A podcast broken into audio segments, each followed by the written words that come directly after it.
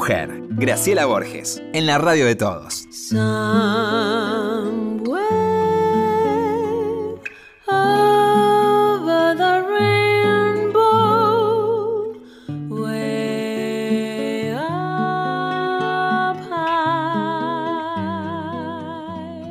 Pero qué placer, qué dice, qué buena noche, tener un buen mozo, un amigo, un actor estupendo. Yo recién le contaba antes de empezar a grabar la impresión que me dio la película de Carnevale, la primera historia, que era la historia de estos hombres que van a un sitio aparentemente con mujeres a hablar de negocios, casi diría yo tranquilamente, y va sumándose una serie de cosas que cuando uno comprueba lo que son se queda de lado. Y su trabajo era maravilloso. Y a mí cada vez que lo veo me da placer porque es tan amoroso y tan agradable. Tener un buen mozo además nos viene. Ni le digo, aunque fuera, no fuera nuestro, va. ¿Quiere presentarlo? Ante todo debo decir que es una celebración la obra que él interpreta.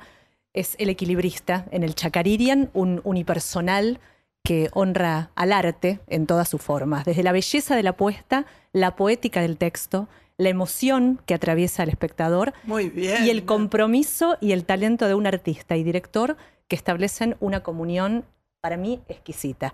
Nuestro invitado es actor, director, autor y productor. Se destacó en cine, teatro, televisión. Es autor de la obra teatral El Amateur, que más tarde llegó al cine. Y lo recordamos, entre otras muchas obras, por Adentro, Toc Toc, éxito teatral y es el protagonista hoy, coautor y productor del Equilibrista que se presenta en el Chacaririan con entradas agotadas desde su estreno. Mauricio Dayou, muy bienvenido. Pero Mauri, Mauri, ¡viva Mauri, Qué alegría, Qué alegría tenerte, che. compartir esta noche hermosa. Vos sabés que eh, yo, la verdad es que te fallé porque te, te lo dije antes, para que la gente, compañeros, todos más te llamen y te digan, che, ¿Viste el equilibrista? No, no sabes cómo está Dayu. Qué cosa, de un, una cosa, de un refinamiento, de una... No es fácil que la gente se llame para... Sí, yo estoy sorprendido con la respuesta que he tenido. Eh, fue un espectáculo muy, muy buscado, muy imaginado. Este, te diría Contame muy cómo, soñado. me encantaría pensar cómo lo pensaste. Mira, me empezó a pasar que empecé a extrañar lo que me pasaba a mí en el teatro cuando, cuando yo tenía la vocación, este, iba a ver los espectáculos y me quedaban este, sonando en la cabeza y en el cuerpo días y días y me, me hacían pensar, eh, me ayudaban a hacer analogías y resolver cosas personales. Me estaba dando la sensación de que el teatro últimamente se había como simplificado un poco y, y llegué a hacer como una definición eh, para saber el teatro que quería hacer. Yo decía, si lo digo arriba del escenario, no es teatro. Si lo cuento, no es teatro. Si lo muestro, no es teatro. Qué buena definición. Es esa. teatro si se los hago imaginar. Bien. Y empecé a pergeniar un espectáculo que, que se pudiera ir construyendo en la imaginación del público. Ah, y que eso es la emoción. Y además. esto es lo que produce algo auténtico en, en el espectador que, que lo quiera contar, porque el espectador te cuenta lo que, lo que le pasó a él, ¿no? Como si fuera que cada uno ve un espectáculo diferente. Estas son cosas que uno dice cuando se pone a trabajar, pero vos más que nadie sabe que siempre le ponemos lo mejor y a veces sale y a veces no. Pero lo importante además es, es el, es el andar hasta ese momento, Sí. ¿no? Y a veces nos ilusionamos mucho y, y hay algo que no funciona. Sí, Pues esta vez funcionó todo. Esta vez se dio así. ¿Cómo se llama la pieza que me gustan tanto a mí? Estoy esclerótico. El equilibrista. El equilibrio. Y no, aprendí- esta no, porque no Ah, la vi. La que te gustó La que me moría. El amateur. El amateur. Qué linda Ah, es. era hermosa, sí. Vos sabés, tres veces la vi, ¿eh? Qué bárbaro. Pero la emoción que generaba. Sí, sí, era muy potente. La dificultad en hacerla. Lograr el, el, el ex- el éxito Pero vos- ser yo el sabía, único en me el acuerdo, mundo. porque eh, tengo una frase que es para mí exacta, que solo recuerdo la emoción de las cosas. Eh, me parece que todavía oigo a la gente alrededor mío hablando conmovida y, y gozosa de lo que fue ese espectáculo. Sí, me acuerdo la noche que viniste al Pairo, viniste una de esas, la primera creo que fue. Este, Después acompañé a un amigo mío, la vi tres veces. Sí, sí, sí. Eh, son esas historias que se ligan a, a algo propio, algo personal. Y cuando, en este caso, con el equilibrista me pasa que puedo reconocer porque estoy contando una historia que viví eh, buscando la familia de mi madre y de mi abuela en Italia.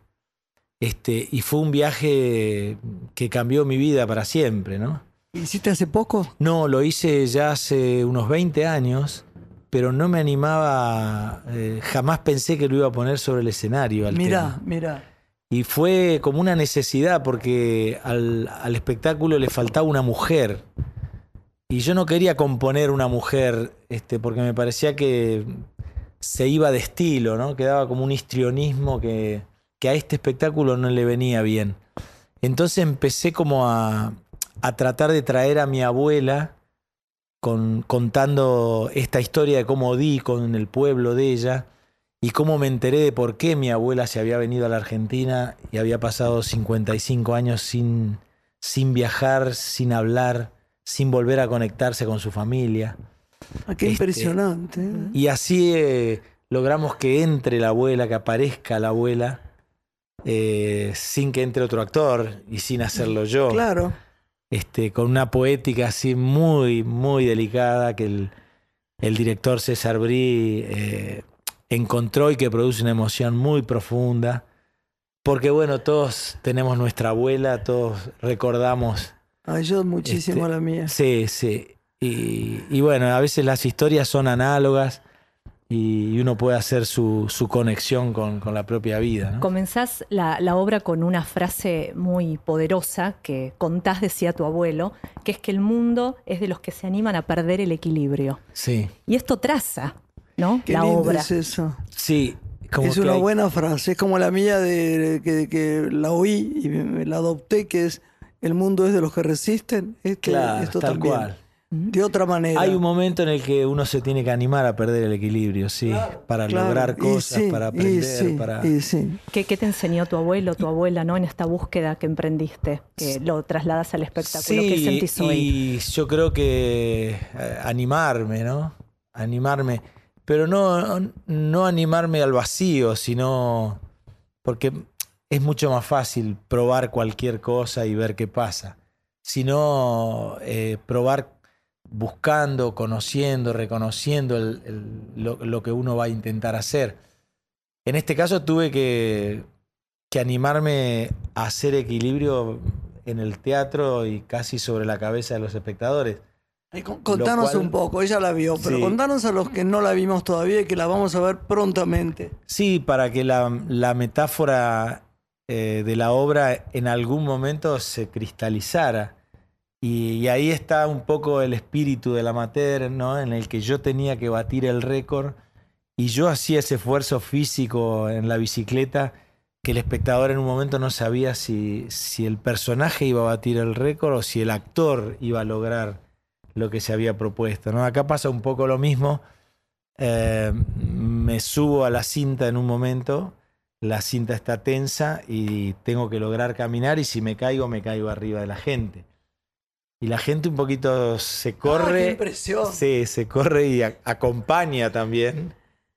Y para mí cada noche es algo hermoso, porque además de que hacer un unipersonal Están- es siempre... Te están poniendo el corazón para que vos lo logres. Exactamente, me sostienen, me Sí. sostienen, sí. Y hay un lo trabajo siento, ¿sabes? físico también, como antes Graciela hablaba del amateur, muy Bueno, potente como- en esta como el obra. amateur. El amateur Sí. era una Claro. cosa deslumbrante. Acá no hay espacio para las transiciones casi, porque él pasa de un personaje a otro en el marco del humor y de la emoción, pero inmediatamente. Sí. Eh, muy al juego que hacía Tato Bores, ¿no? Que no sé si el entrenamiento viene de lo que Elías Gelín también te acercó en Tok Tok, ¿no? Y aprendido, con Lía se aprende mucho. Ella vino a ver uno, el, el primer ensayo este, de- del equilibrista y, y me dio su parecer y siempre este, tiene una, una mirada tan experimentada, Lía. Este, pero no, fue un poco parte de este estilo como sutil que te decía, de ir encontrando con magia y con poesía el cambio. A mí el teatro siempre me interesó eh, por la transformación, por la posibilidad de la transformación. y, elegí que la transformación se produjera con un pequeño objeto o, con una luz o, digamos, sutilmente pasar a algo que uno dice, ¿cómo, cómo estoy viendo algo que cambió tanto si apenas hay un detalle que, y lo ahí determina. Hay que rescatar los objetos, Graciela, y la escenografía, porque ante todo la escenografía y los objetos las viví como otra obra en sí misma por el lugar que le das a los realizadores desde el programa de mano hasta honrar el oficio, ¿no? que muchas veces no se considere, creo que los premios en la Argentina tienen un desafío con respecto a eso, a reconocer el trabajo de los realizadores de vestuario y de objetos. Sí, hay... Eh, manipulo unos 39 objetos este, y, y es parte de lo que te decía al principio, que intentaba buscar algo que a mí me gustaba mucho. Un poco esa, como esa cultura de esos actores clásicos que, que admirábamos tanto como Buster Keaton, como Chaplin, que hacían todo en las películas, hacían las escenas de riesgo, sabían caer de una escalera, sabían subirse arriba. Mismo ahora los americanos, no estoy hablando de los ingleses que son igual supremos, los americanos están preparados por, por lo viste que tienen que cantar a caballo el tipo anda ah, a caballo. Sí, sí. Bailan, bailan las actrices y los actores y ves viejas canciones bailadas por, por mujeres y hombres del medio, es gente que nunca supiste que pudiera bailar tan bien. Y cambian las escenas, porque al ser ellos mismos, eh, siempre cuando uno se dispone a aprender una actividad, eh, hay algo propio que, te hace hacerlo distinto. Y, y, el público ve eso, ¿no? Es, es como como que uno se sorprendiera porque aprende a hacerlo. Por ejemplo, aprendí a tocar el acordeón que no sabía. ¿Tu abuelo tocaba el acordeón? No, no, eso es una, licencia ficcional que le agregué porque me pareció que el barco y, el acordeón. Seguro, este, pegan muchísimo. Pegan muy bien. Y a, mi abuelo le gustaba mucho la lírica. Este, era de clase muy baja, viví un tiempo aquí en Buenos Aires y estaba contratado en el Colón para aplaudir porque le gustaba mucho la ópera y entonces iba gratis. O sea, que era un refinado. Yo estos días quiero aclarar que algunos, lo, digo con mucho cuidado y con mucho amor por los compañeros, ¿no? He visto algunas cosas en teatro en Mar del Plata y me puse a pensar, algunas cosas me encantaron. Qué difícil es hacer algo tan malo. ¿Cómo No, porque es, más fácil hacerlo bueno, aunque te parezca mentira. Lo simple, lo. lo Arruinar lo, simple. arruinar todo. Qué fácil es hacer una escenografía normal. ¿Por qué hacen esa escenografía que vos entrás y el cartón te pega como un bidé en el ojo? Una cosa. Mamotreto, claro. ¿Entendés? Fíjate, la nada. Un viejo sillón que consigan no sé dónde. Si es de rico se puede hacer igual. Una, la luz lo arregla todo. La... Qué difícil es hacer cosas malas y las hacen. Pero es complicado cómo lo piensan, ¿no? Porque hay una cabeza que lo tiene que pensar, pero los otros lo tienen que apoyar. Yo trabajé en este caso con Gabriela Yerdilek, que, este, que es una, chica ucraniana que estudió en Londres y con ella hicimos muchas de las cosas móviles de los objetos. Y como siempre en todos mis espectáculos, este, con Graciela Galán, que es una. No, nada, mi amiga del alma. Extraordinaria, Graciela. Yo hice películas con ella muchísimas. Hicimos una, un fondo escenográfico con 2.700 metros de cadena este, plástica que toma la luz del color y va cambiando todo el tiempo, me permite tener un, fondo diferente. Este, y atrás de eso le puso luz, entonces las luces se ven detrás de, del, del, agujerito que dejan las cadenas. Y bueno, cambia mucho, se, se embellece muchísimo.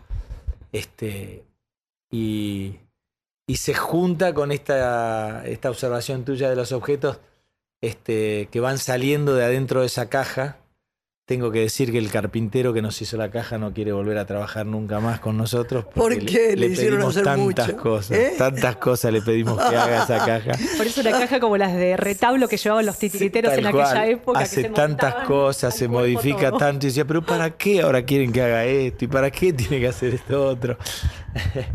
pero bueno, la gente, el espectador lo disfruta muchísimo porque lo, lo va sorprendiendo todo el tiempo. Sí, sí, sí. Bueno, a ver todos el espectáculo. Martes. Y los lunes. Lunes A y los martes. lunes. A las Empecé nueve de solo la los noche. martes y Ah, ahora yo, estoy yo el lunes a ver días, si sí. llego. Bueno, yo te voy a avisar porque Lunes se y está martes a las todo.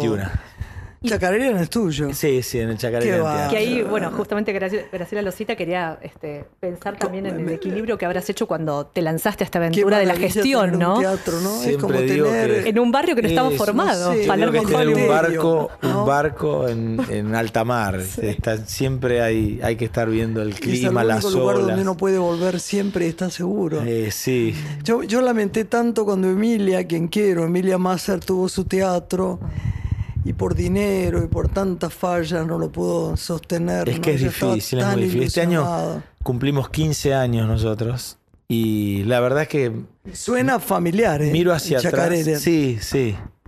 Y eh, me pasa que abrió como un, un circuito en Palermo que no, no existía en ese momento. Palermo Hollywood, ¿no? Sí, en Claro. Palermo Hollywood no es que haya sido un visionario, yo ¿Cuál fue lo primero que hicieron en Chacarera?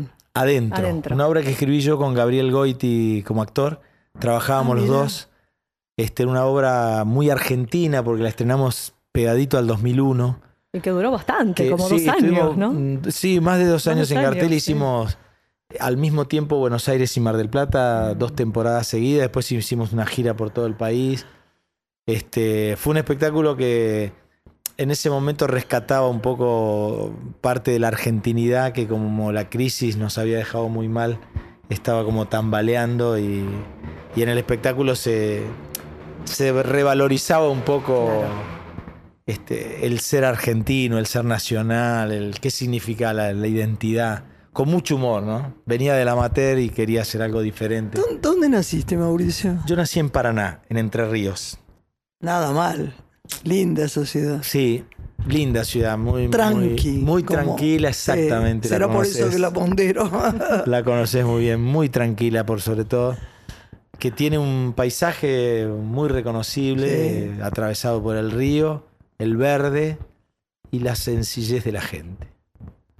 Te diría Eh, que es lo, lo que más sí. sobresale. Eh, Estos días, todo este tiempo que yo hice acercarte, yendo no demasiado lejos, algunas partes sí más lejos, 300 kilómetros, pero no más lejos, miraba yo los pequeños pueblos, ciudades, y digo, qué placer. Ya sé que me dicen cuando les digo, uy, qué bueno vivir acá, dice, ¿y usted le gustaría? Digo, no sé. Claro. La idea es una utopía, sí. Sí. Tal vez sí, ¿no? Pero la ciudad de la furia se está poniendo muy furiosa.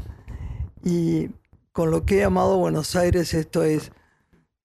Hay, momentos que te tira para atrás, ¿no? Que, que te da como, como angustia, ¿no? Que uno la ame y haya esta cosa gloriosa de teatro, de cine, de cultura.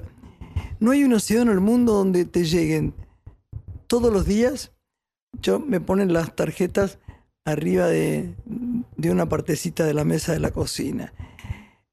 Y a mí, a los demás, debe ser tal vez mucho más. Montones de inauguraciones, de, de librerías, de, de- de lecturas de libros, de mm, funciones privadas de teatro, de cine, De cine, sí, sí. tiendas. Y sí, es un momento muy duro, pero, pero, pero hay una cosa de seguir y de luchar. El arte, el refinamiento del arte no termina, porque es, la cultura es, es un espejo que nos refleja, ¿no? Hay algo como Sí, que- en este momento nos está salvando por, por lo que decías, lo heavy que se está poniendo la, la realidad. Yo creo que tenemos que volver a pensar en el otro. Eh, la lo única que está manera, pasando ¿sabes? es que no, ya no se piensa Lo en el decimos otro. todo el tiempo en este lugar. No, no Mira, nos el servicio no nos y la mirada sobre el otro, no distraída, Sí. es lo más grande que puede haber.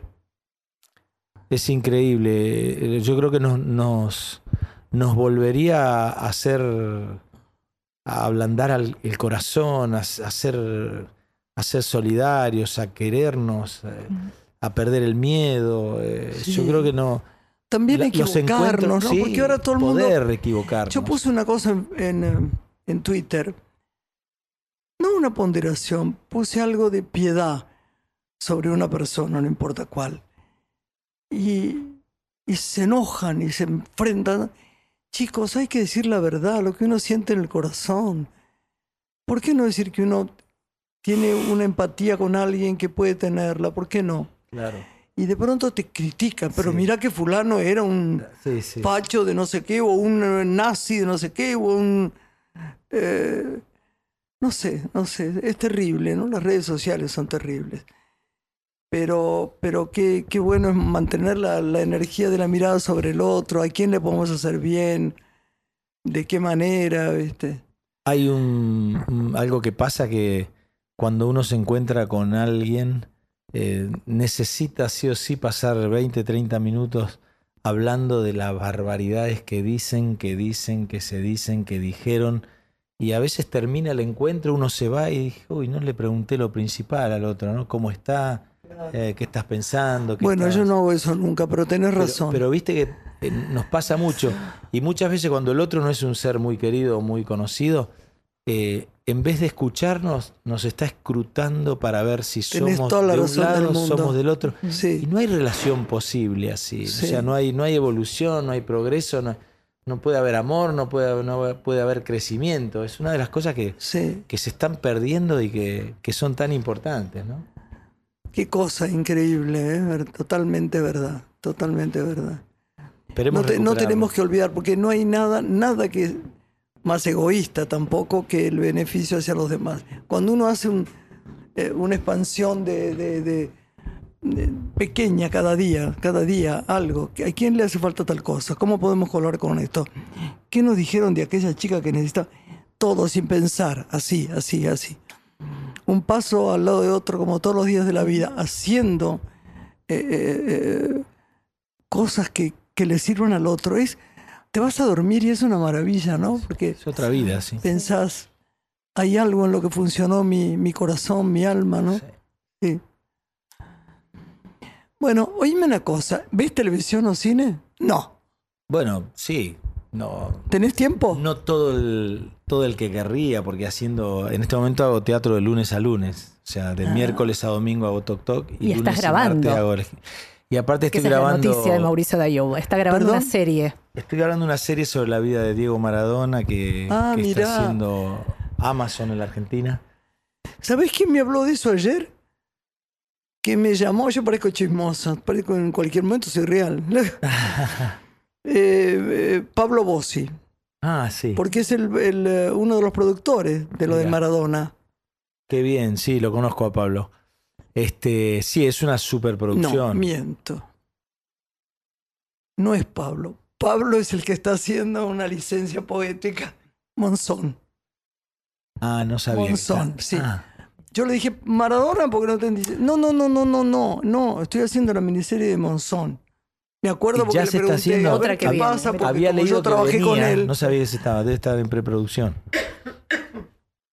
Este, ¿Cómo la experiencia? ¿Qué tal? Muy interesante, muy interesante. No, no es, es algo nuevo también que pasa que firmamos un contrato y aparte firmamos un contrato de confidencialidad donde no se puede contar este, demasiado mm, mm, por dificultades, no sé de, de qué tipo. Así que solo puedo O decir sea que, nos tenemos Sí. que ir. O sea que Hay que esperarla. hay que esperarla y mientras tanto vamos a ver Sí. el teatro, que sos un sol, que es una suerte que tengamos acá. Los lunes y martes a las 9 de la noche haciendo El Equilibrista. Y después grabando este, La serie la serie. ¿Qué personaje haces? Algo el papá de Claudia Villafañe. Ah, yo lo conocí. ¿Sí? Sí, mucho, porque las chicas lo querían mucho a los abuelos. Me acuerdo siempre de eso. Yo Ahora la quiero mucho a Claudia, charlando de en todas privado, maneras. bueno, Queremos un mucho. placer, muchas gracias. mi amor.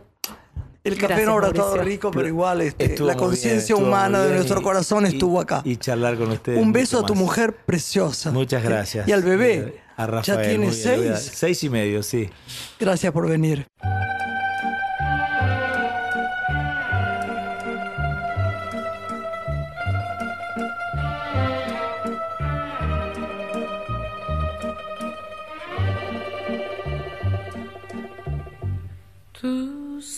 Cosa grande per me, una cosa che mi fa innamorare, una cosa che se tu guarda a me, un amore così guardando a te. Vorrei sapere una cosa da te perché quando io ti guardo così, se pure tu ti senti morire, non mi dice e non mi fai capire,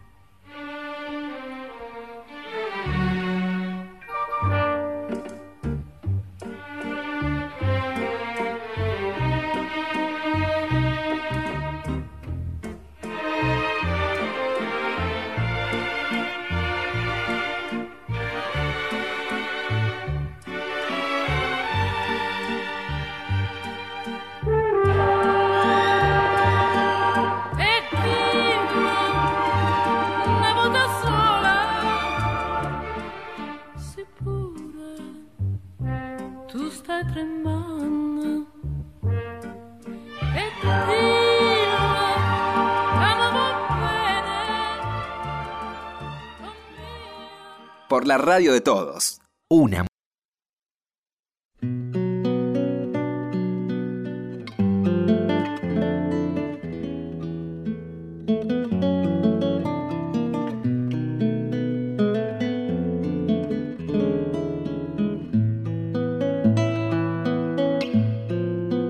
Continuamos con Una mujer.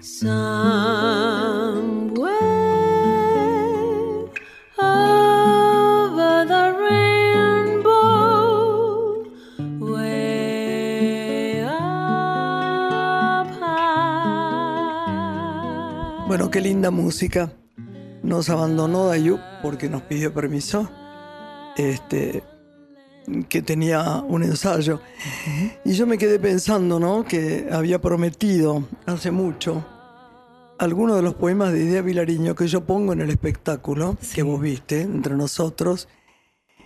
Y ahora cambié. Eh, ponemos poemas y canciones. Ya no se va a llamar entre nosotros. Va a haber un cambio con eso. Estamos pensándole nombres. Em, y no, es- no es muy fácil, porque entre nosotros era una cosa entre nosotros y con la gente. ¿Por qué querés cambiar el nombre?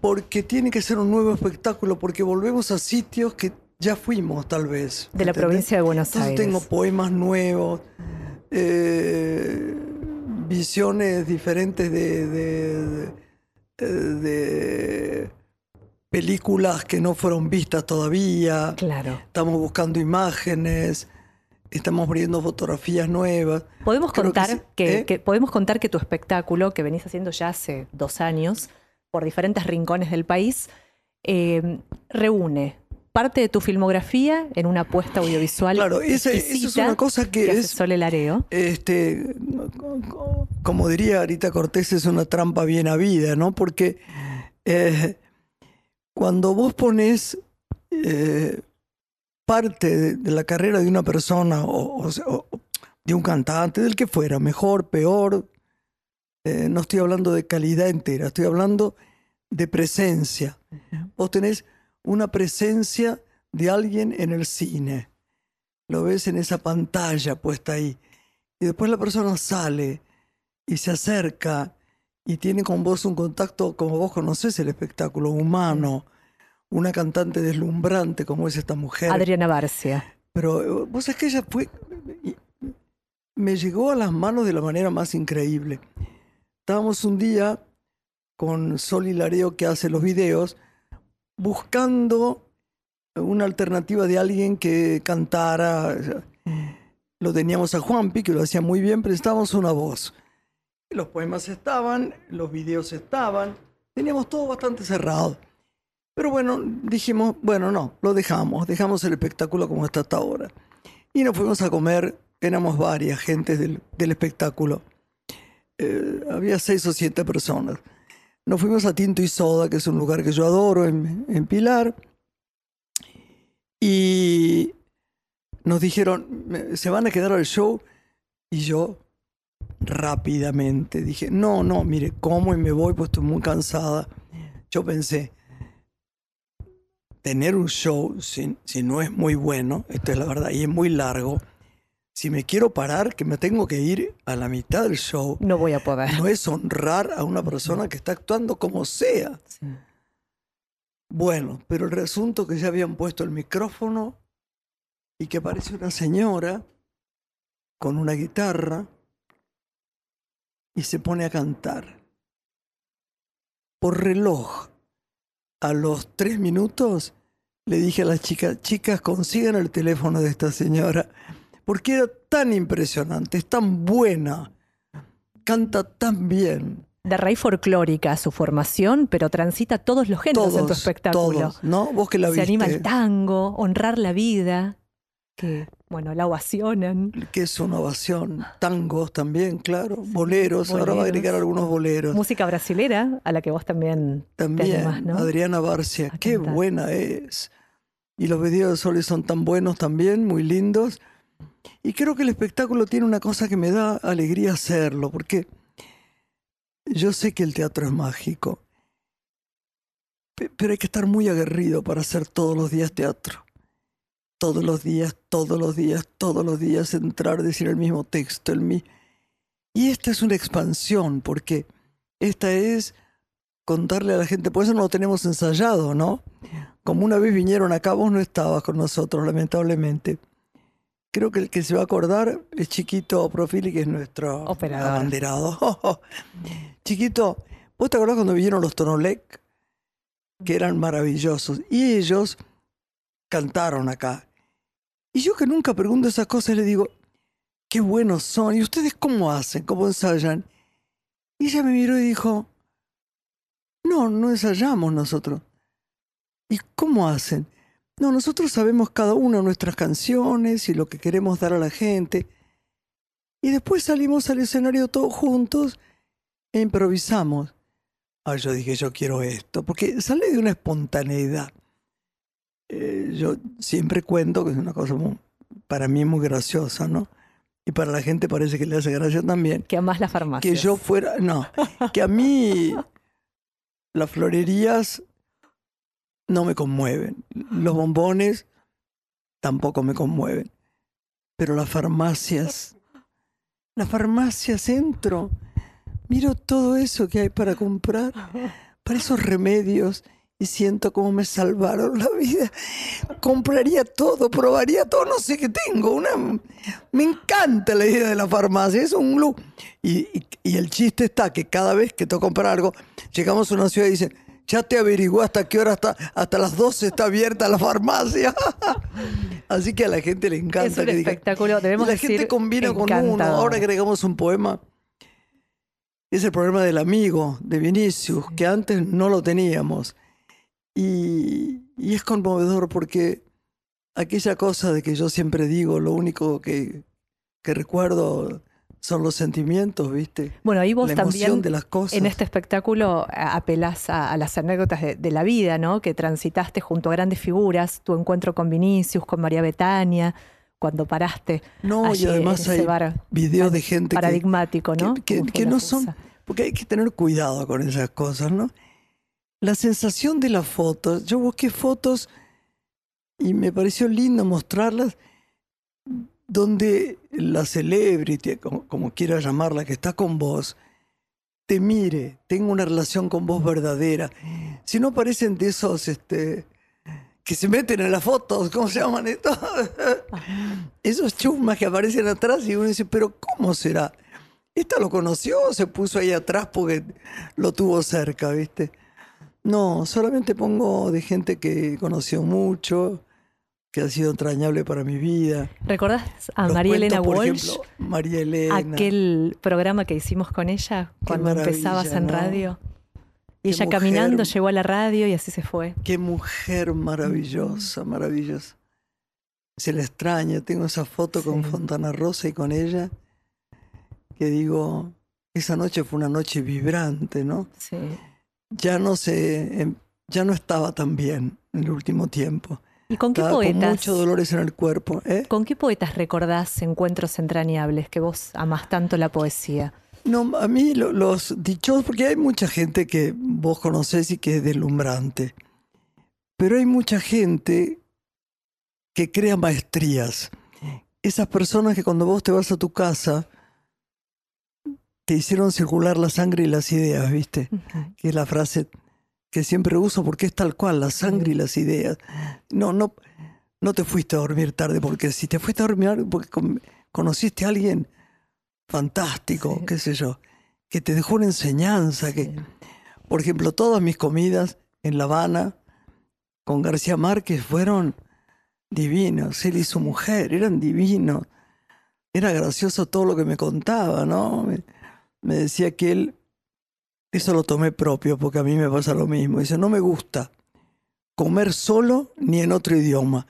Le digo, tenés razón. A mí tampoco me gusta tener un almuerzo, una comida tratando de traducir o de, o de hablar correctamente otro idioma. Es muy tenso. Sí, sí, Y solo también. Me acostumbré después cuando fui a filmar a Europa y no, no, no todas las noches tenías un compañero para comer. Me dejaban en mi hotel y comía sola. Entonces inventaba historias, ¿no? Sobre la gente que estaba comiendo alrededor. Decía, y estos dos, y ella lo quiere más. Él la mira con cierto desde. Ahora le va a decir, me encantó eso, pero hay que aprender a eso. Es difícil estar solo y comer solo. Sí. Y después tanta gente, ¿no? Por ejemplo, yo recuerdo al tan cuestionado, con, con verdad cuestionado, aunque yo no tengo juzgamientos para la gente, hayan hecho lo que hayan hecho, eh, Polanski. Ah, Roman Polanski. Polanski iba conmigo, estamos filmando Fangio Sí. en, eh, en el Hotel de París, en Monte Carlo, en la carrera de Monte Carlo, con el chueco Fangio, obviamente. Y Hugh Hudson, que era el director que hizo eh, carrera, eh, Carroza de Fuego, que lo habíamos este, eh, propuesto y lo aceptaron para hacer eh, la dirección de esta película. Más los productores éramos nosotros. Juan Manuel, en fin, Giovanni Volpi de Misurata, el conde Volpi. Y a las tardes yo me iba a una especie de, de, de lugar muy tranquilo para leer, viste que yo si no leo me muero. Y había una pileta de natación y Polanski siempre se quedaba conmigo, ¿no?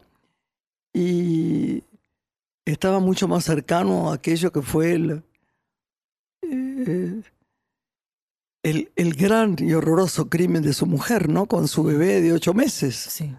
que no pudieron salvar.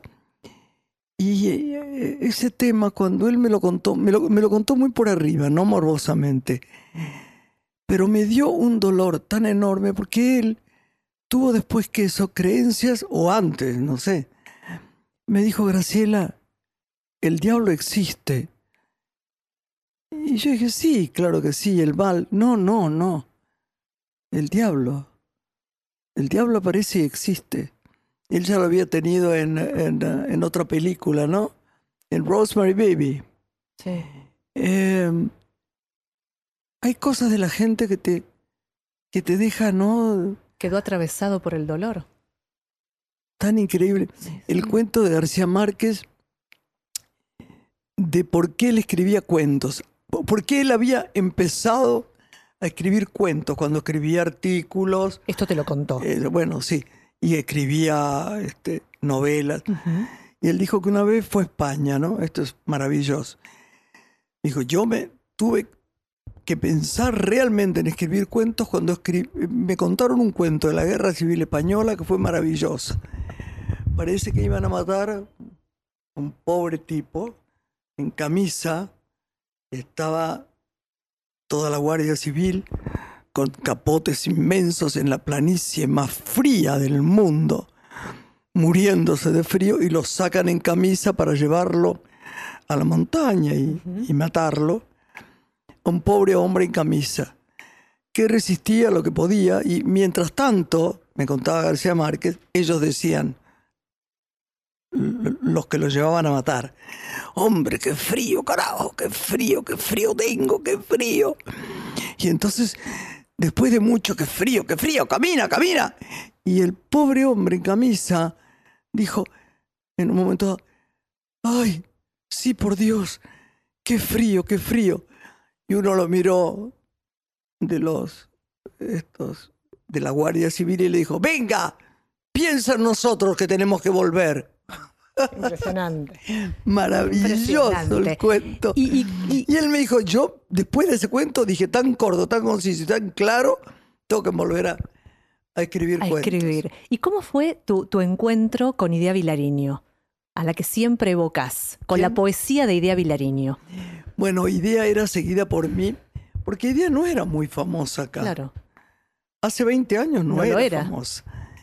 Y por esa época, viste que yo no tengo, no sé, así como no sé las edades, tampoco tengo los números de cuándo fue. A veces me preguntan, eh, no, sí, Gra, me dijo una ami- amiga mía ayer en una comida. Ya pasaron 15 años. Ay, no, le digo, si fue ayer. No, no, Gra. Y después descubrí que era verdad, sí. 15 años habían pasado. Y mm, idea, la seguí, eh, conseguí su número, la llamé, eh, fui a visitarla, no estaba. Entonces, ante el odio más espantoso de mi vida, este, no por ella, obviamente, ante Elena Goñi, que es la que siempre gana todo, se fue a visitarla a Montevideo, yo me volví a Buenos Aires, Idea la invitó por mí, porque me quería a mí, Sí. y yo hablaba todo el tiempo de, la, de su poesía, que era tan desgarradora. La invitó a quedarse a dormir.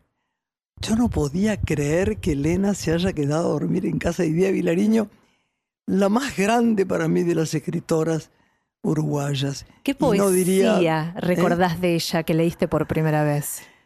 No, yo escuché por primera vez Estás lejos y el sur, allí no son las cuatro. Ese poema desgarrador, como todo lo que fue desgarrador que ella escribió para Juan Carlos Sonetti.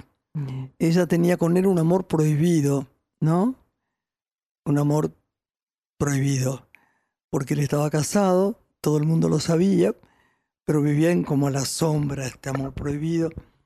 Y ella, no sé por qué condición tan, porque era tan linda, con unos huesos en la cara, una cosa tan preciosa, tan sensible, tan inteligente, se enamoró tanto de, de Juan Carlos Onetti. Estoy segura que Onetti es muy inteligente, muy genial, pero Sí, feo, sí. feísimo era. A mí me da rabia, como no la quería tanto como ella a él, me da rabia y digo esto además. Mira. Es muy gracioso. Y, y ella le siguió escribiendo los poemas más tristes del mundo. Uno de estos días vamos a decir algunos. Los poemas más tristes, más tristes. Y él un día empieza a no estar bien.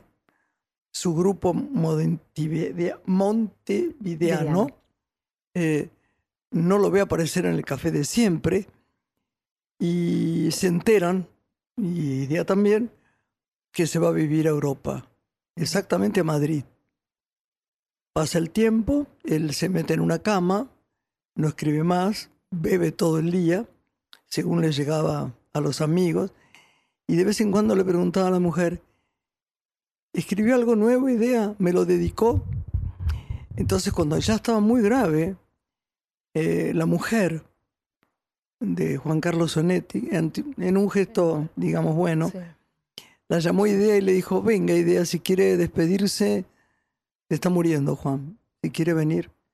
Ella se tomó un avión en Montevideo, eh, puntualmente que se había puesto un impermeable gris, llegó a Madrid, tomó un taxi, fue a la casa de ellos, la mujer salió, los dejó dos horas solos, ella estaba muy grave, muy grave. Ella se despidió de él, la mujer volvió y ya se fue otra vez al aeropuerto y se tomó otro avión para Montevideo. Y terminó esta historia que realmente fue maravillosa y ella siguió escribiendo. Hay un poema que se llama Adiós, eh, ya no, que es una de las cosas más maravillosas que yo eh, he leído en mi vida. Y yo empecé a conocer esta historia y a oír una mujer, una actriz maravillosa, judía, maravillosa, que en un teatro off-Broadway, ¿no? Sí. Eh, leía, no leía, recitaba. En realidad está mal porque los poemas son para leerlos, no para No para recitarlos. recitar. Sí, eso dicen. Me, me conmueve cuando el arte resulta tan poderoso y maravilloso, pero que nace desde el dolor, ¿no? Porque la poesía de idea, Todo sin es- conocer esta todo es- historia, Hay un momento dado es que muy te, que te potente. clavarías un puñal, porque es la descripción exacta del dolor. ¿Cuánto nos falta? Lo estoy diciendo, falta. ¿Y Vamos a, sabes? vamos a leer entonces, ya no. y pienso Vos, también vos en- que yo mientras en, en miro. el campo de la música, Grace, cómo ha sucedido en Francia con tres mujeres como han sido Edith Piaf, Bárbara y Juliette Greco, tres mujeres que han vestido siempre de negro por sus trágicas vidas, pero que la música, ¿no? Las, las ha salvado. Lo que pasa que le preguntás a alguien por qué se viste de negro y siempre dicen lo mismo, que es un color implacable. Es implacable el negro. Entonces, claro, a ver dónde lo tengo. ¿Qué Ya vas a no, leer? Ya no, ya no. A ver, un minuto, un minuto. De Idea Vilariño, ¿no? Vamos a hablar algo de idea. Para cerrar el, el programa de hoy en el que tuvimos la visita Ya de, vino la de luz. Mauricio Dayú. Acá Y está. este último tramo lo dedicamos a, a la reflexión y la poesía. ¿Qué cosa hay? Decime ya. A ver, espera. Eh, ¿Nos querés contar algo que, que sea bueno para Hablando ver de estos poesía, días? claro que sí. Hay un espectáculo que, que sigue en, en cartel en el Maipo Cabaret, que lo hemos comentado ya con Carlos Abeijón, que nos ha visitado, que es Aire y Fuego, que hace Francisco Pesqueira, que nos ha visitado el año pasado, y, y Telma Qué Vidal. divino es ese. y recrea el encuentro de Telma y Francisco cuando Francisco descubre su vocación viendo Doña Rosita, que interpretaba Telma Viral de, de Federico García Lorca hace muchísimos años. Y es un espectáculo que especialmente quisiera sugerir porque es como un espectáculo cuasi de cámara, de mucha emotividad y que creo que pone en escena el talento ¿no? de esta gran Telma Viral y la poesía de Lorca, entre muchos otros que, que recorre el espectáculo. Y hablando de libros, más allá de la poesía, quiero citar un libro que, que me conmovió profundamente y lo leí este verano, eh, de uno de los este, escritores que a mí más me, me subyugan, como es Alan Pauls, que es Trance. Porque en este libro él cuenta por primera vez lo que significó el trance de empezar a leer y de aceptar a un niño lector desde muy pequeño. Y es la verdad que absolutamente conmovedor. Lo editó una, sí, una editorial independiente y, y es él, Alan Pauls, en primera persona contando su relación con la lectura. Bien, no, ese, ese libro lo ponderamos muchísimo, lo pusimos en Instagram con Juan Cruz, Bien. maravilloso. El primero que oí es este, No es ya no, que es el más cruel de todos, no lo encontré todavía. ¿Tengo tiempo de leerlo? Dice, estás lejos y al sur. Claro, él estaba en España, ¿no? Ella estaba en Montevideo. Sí. Allí no son las cuatro. Recostado en tu silla, apoyado en la mesa del café de tu cuarto, tirado en una cama, la tuya o la de alguien que quisiera borrar, estoy pensando en ti, no en quienes buscan a tu lado lo mismo que yo quiero. Estoy pensando en ti ya hace una hora, tal vez media, no sé. Cuando la luz se acabe, sabré que son las nueve, estiraré la colcha, me pondré el traje negro y me pasaré el peine. Iré a cenar, es claro, pero en algún momento me volveré a este cuarto, me tiraré en la cama y entonces tu recuerdo, ¿qué digo? Mi deseo de verte, que me mires, tu presencia de hombre que me falta en la vida, se pondrán como ahora te pones en la tarde, que ya es la noche, a hacerla sola, única cosa que me importa en el mundo. Esta, Para abrirse la vena. esta poesía es del libro Cali Canto, que es la poesía completa, ¿no? De, de Idea Vilariño. Poesía completa y está difícil, perdón, está difícil conseguir la idea acá. Hay algunos sí. La pedís y te la reservan, pero hay que. Yo casi todos los compré en Uruguay, ¿no? Sí. Eh, uno cortito, decís. A ver, a ver, a ver. Los chicos me dicen uno cortito. Ay, ay, ay, ay. Bueno, entonces ya nos dijiste que leyéramos. Trance de, de Alan Paul, su libro que la verdad me, me gustó mu- muchísimo sobre su relación con, con la lectura. Espera, ya no. Vamos a él. Vamos. Ese queríamos. Es terrible, ya no es terrible. Hay que escribir esto, ¿eh? el final que tiene. Dice, ya no será, ya no. No viviremos juntos, no criaré a tu hijo, no coseré tu ropa, no te tendré de noche, no te besaré al irme, nunca sabrás quién fui, por qué me amaron otros. No llegaré a saber por qué, ni cómo, nunca, ni si era de verdad lo que dijiste que era, ni quién fuiste, ni quién fui para ti, ni cómo hubiera sido vivir juntos, querernos, esperarnos, estar.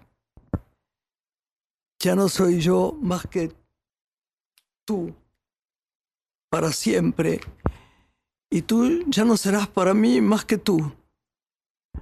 Ya no estás en un día futuro, no sabré dónde vives, con quién, ni si te acuerdas.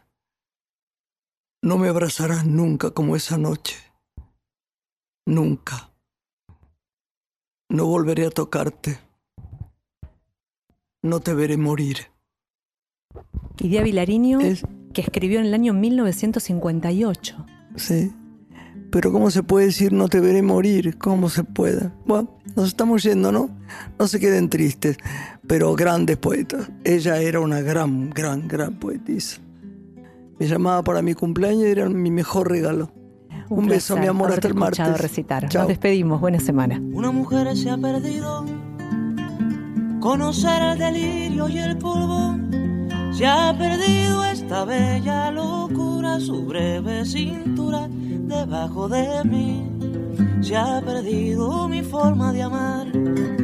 Se ha perdido mi huella en su mar. Veo una luz que vacila y promete dejarnos a oscuras. Veo un perro ladrando a la luna con otra figura que recuerda a mí. Veo más, veo que no me halló. Veo más, veo que se perdió. Y ahora lloro por verla